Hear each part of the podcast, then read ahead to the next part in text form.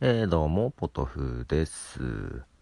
えー、今朝というか日付回ったので、昨日ですね、土曜日のちょっと朝にですね、えーと、24時間限定の配信をしましたけども、はい。で、その時あの予告してた通り、ちょっと映画の、思い出の映画というか、ちょっとね、昨日から、昨日、おとつい？うん。あのなんか映画のサントラですね、小倉さんが、だっと流していていただいたりとかしてて、ちょっと映画のことをですね、えー、なんか、自分にとって一番好きな映画何だったっけかなっていうのがありですね、えー、そんな話をしようかなということも話しましたけども、それよかあのフルークの曲をですね、あのトゥームレーダーからのね、サントラからの曲だったんですけども、思いっきり違う映画の名前を言ってしまいまして、後から聞き直して、えっ、と、気づきました。えっ、と、その時あの、トゥームレーダーのサントラからフルークの曲をですね、えー、流しました。アブサードという曲ですね。で、まあ、その時にトゥームレーダーにまつわる思い出も話したりしましたが、もう明日の朝までで消えるかな はい。で、ちょっと一番好きな映画？映画？映画ね。曲じゃない、映画の話を、えー、しようかなと思うんですけども、あの、何かなと思って。で、これ前にも考えたことがあって、うん。で、一応ね、自分の中ではロード・オブ・ザ・リングかなと思っておるんです。うん。で、ただ昨日ちょっと思い出したのがね、あの、違う映画で、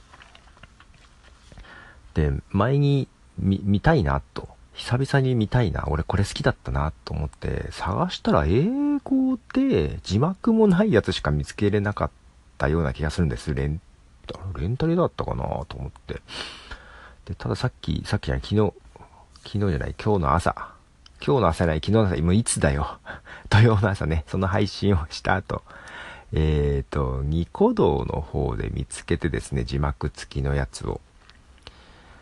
なんか本当は吹き替えのやつもどっかにありそうなんですけど、まあまあ、ニコ動で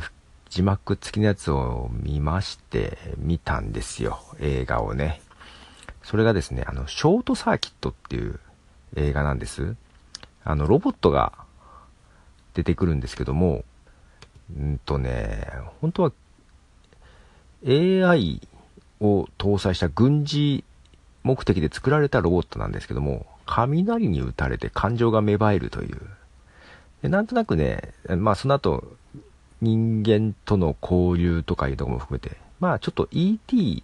に似たような感じもありつつなんですが、そのロボット、あの、外見がですね、あの、何年か前に、ピクサーで作っていたウォーリーですね。なので、あれに結構すごい似てるんです。なので、ウォーリーの実写版みたいな感じにもなってるんだけども。で、まあ、確かにで、あの、古臭いというか、あの、出てくる人の髪型とかはもう古い感じなんですけど、けど、ちょっと、ほんと久々に見まして、土曜の朝ね。なんか、懐かしさとともに、今見ても面白かった。うん。そう。それ子供の頃に見て、なんかすごく記憶に残っててね、すごい好きだったんですけどもね、ほんとなかなか見る機会なくって。で、前にウォーリーをやった時に、あショートサーキットだとか思ってたんですけども、なんかようやく見れました。まあ、ニコ動あんまり本当は良くないのかな。正規なものじゃない感じですけども。で、まあ、ショートサーキット、ただ、どんな音楽が流れてたか全然覚えてなくって、で、見たんですけども、覚えてなかったんですけども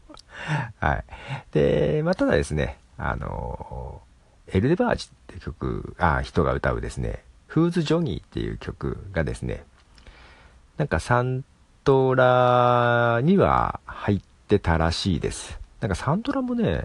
なんか2000枚限定で CD 化みたいなことはの、なんかちらっとどっかのブログで見ましたけども。まあその、えー、エルデバージのフーズ・ジョニーをかけたいと思います。これあのー、映画の中ではそのロボットが車を運転しながらノリノリで歌ってたようなシーンがありましたけど、はい、流したいと思います。はい、ということで、ショートサーキットの中で流れてたですね、エルレバージのフーズ・ジョニーという曲ですね。で、その中で、えー、そのロボットがですね、ナンバー5と呼ばれてたんですけども、えー、なので他に4台いるんですけども、えー、ナンバー5、なんか、最後の最後で、名前が欲しいみたいな感じで、ジョニー5とかいう名前を、えー、自分につけてました。自分で確かね。で、これ、ショートサーキット続編があったようなんですが、見た覚えがないなちょっと最初の方ちらっと見たんだけど、見た覚えがないなと思って。ただこれ最後までなかったんで、見れてないんですけど、なんか続編も面白かったようですよ。はい。ちょっと見たいけどなぁと思いながらです。はい。で、まあ、ただですね、その、自分の中でやっぱり一番の映画はですね、その、あれ？これ喋ったっけ？ロード・オブ・ザ・リング。うん。なんですけども、これなんでかっていうと、やっぱり中学ぐらいの時に、あの、原作のね、えー、J.R.R. トールキンですか、の指輪物語を結構読んで、すごく影響を受けたというかですね、確か6冊に分かれてね、それぞれ分厚い。それを図書館に借りに行って読んでましたね。で、特に最初の方はね、結構ね、なんだろう、もたもたしてというか、なかなか話が進まない上に、なんか小難しい書き方がしちゃってね、最初結構挫折しそうになるんですけど、読み進めていくとだんだんもうねやめられなくなる感じで、えー、すごい壮大な話だったりするんですね。ですごく何回か読んだのかな。でそれがもうほんと何年か後ですよね。もう映画になるという話が。あってで大抵映画化って失敗するじゃないですかで好きな小説とかが映画化になって良くなった試しとかなかったんで、ほんとね、嫌だったんです。で、まだ映画化の話が出て、で、まあもう一回その時また本読んだりして、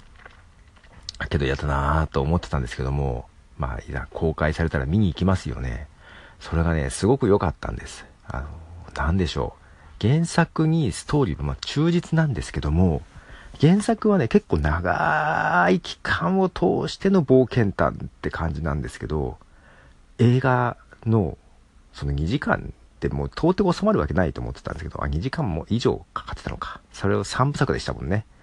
けど、すごいテンポが良くって映画の方がね。で、同じ話なんだけど、やっぱり解釈、映画向けの解釈がしてあって、エンターテイメントとしてですね、あ、なるほど、こういうテンポで見せるんだっていうのがすごく良くてですね。なんか小説とはまた違う表現方法で指輪物語の世界を再現してくれたみたいな感じですごく嬉しかった気がします。はい。なのでですね非常にそういう意味でその昔のことも思い出しつつうんなんかあ小説と映画で表現方法違うっていうのをちゃんと理解して作るとこうやってうまくいくんだっていうのもねえー、なんかあってですね、えー、まあ自分の中では、まあ一番好きな曲と、あ、曲じゃない、映画って言われたら、ロード・オブ・ザ・リングかな。ロード・オブ・ザ・リングっつっても3部作なんで。で、本当はあれなんですよね、ホビットと冒険っていう、あの、指輪物語の前の話、で、それも本は読んでるんですけども、そういえば映画見てないなと思って、それもそういえば見てないなと思って、また見たいなと思ってたりします。で、その、ロード・オブ・ザ・リングのサントラのサントラ持ってないんですけども、サントラの中からですね、えっ、ー、と、エンヤが歌う曲が、まあ、映画の中でも流れてるのもあったと思いますので、えー、それを流したいと思います。で、曲名が今すぐ出てきてないんですけど、い何だったかな。とりあえず、まあいいや、後で調べます。あ、あ、これだ、メイトビー。エンヤのメイト B を流します。どうぞ。はい、エンヤのメイト B ですね。えーと、そう、ロード・オブ・ザ・リングは、なんだっけ、あんまり CG とかを使ってないんですよね。その、主人公のイライジャウッドがね、とか、主人公のホビット族というのはですね、人間より背が小さいんですけど、特に特殊映像、特殊映像というか CG とかを使わずに、実際にそのカメラのアングルとか、まあ本当に、なんだろう、単純に箱馬に乗って売って高くするとか、なんか本当に撮影の仕方によって、その身長差を表現したりとかですね、なんかそんな感じでリアルな感じに、だから舞台もニュージーランドかどっかね、すごい、その景色のところで作ってとかやって、で、なんといっても指輪物語とガンダルフですよね。うん。その、イアン・マッケランとかその辺も結構ハマってて、いや、ほんとね、えー、いいですね。で、そう、レゴラス、レゴラス、い や、エルフのレゴラスをやってたのは、誰だっけ、あれは。えー、と、え、名前が出てこない。あーオーランド・ブルームね。オーランド・ブルーム。あパイレーツ・カリビアンにも出てきてますけども。まあ本当その、なんだろうね。結構私あの、なんでしょう。ロールプレイングゲームってあるじゃないですか。それのね、あの、パソコンとかじゃなくって、テーブルトークロールプレイングゲームっていうんですか。うん、なんか自分でシナリオを作って、他のユーザーたちが参加してそこで冒険して、なんかいろんな判定とかはサイコロを振ってやるみたいな感じ。で、私そこでマスターをずっとやってて、ロールプレイングテーブルトークの。だ自分でシナリオを作ってみんなに遊んでもらうっていうのをやって、だからそそういうのも、そのロード・オブ・ザ・リングみたいな世界なんですよね。で、ロード・オブ・ザ・リングのテーブルトーク、テーブルトークやテーブルロールプレイングゲーム？あ、テーブルトークロール、いいんだいいんだ。その指輪物語のゲームあるんですよ。それも持っててね、まだ家にあるんですよね、捨てられずにね。はい。結構、結構こういうファンタジーな世界にちょっとハマってた頃がありましたね。はい。なので、あの、娘の中二病的な話にも全然ついていけるというとこです。はい。そんな感じで、えー、まあ、私の思い出の映画として一番はロード・オブ・ザ・リングと。ただ、まあ、時点として、ショートサーキット好きだね。うん、あれは面白いね、と思って。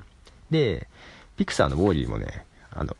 DVD あったりもします。ピクサーは結構見てますね。はい。ということで、ちょっとこんな映画の話を今日はしてみました。ちょっとね、本当はサントラのことも流したいのもあったんですけど、まあ、とりあえず、ちょっと映画の話を。またサントラ、また明日から、ちょっとしばらくいろんなサントラ流そうかなとか思ったりしてます。で、えっ、と、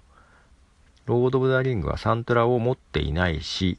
あんまり曲がよくわからないですので、ホビットの冒険ホビットの冒険の方でエド・シーランが曲流してるんです。なんか使ってんですね。主題歌になるのかな？あ、エド・シーランがやってんだと思って。ちょっと最後にそれを流して、はい、今日は終わりたいと思います。皆さんもなんか思い出の映画とかありましたら、えっ、ー、と、教えてください。えっ、ー、と、コールインいただくか、ご自身で喋っていただくか、どっちも全然構わないんで、教えていただけたら嬉しいなと思います。では、ポトフでした。じゃあねー。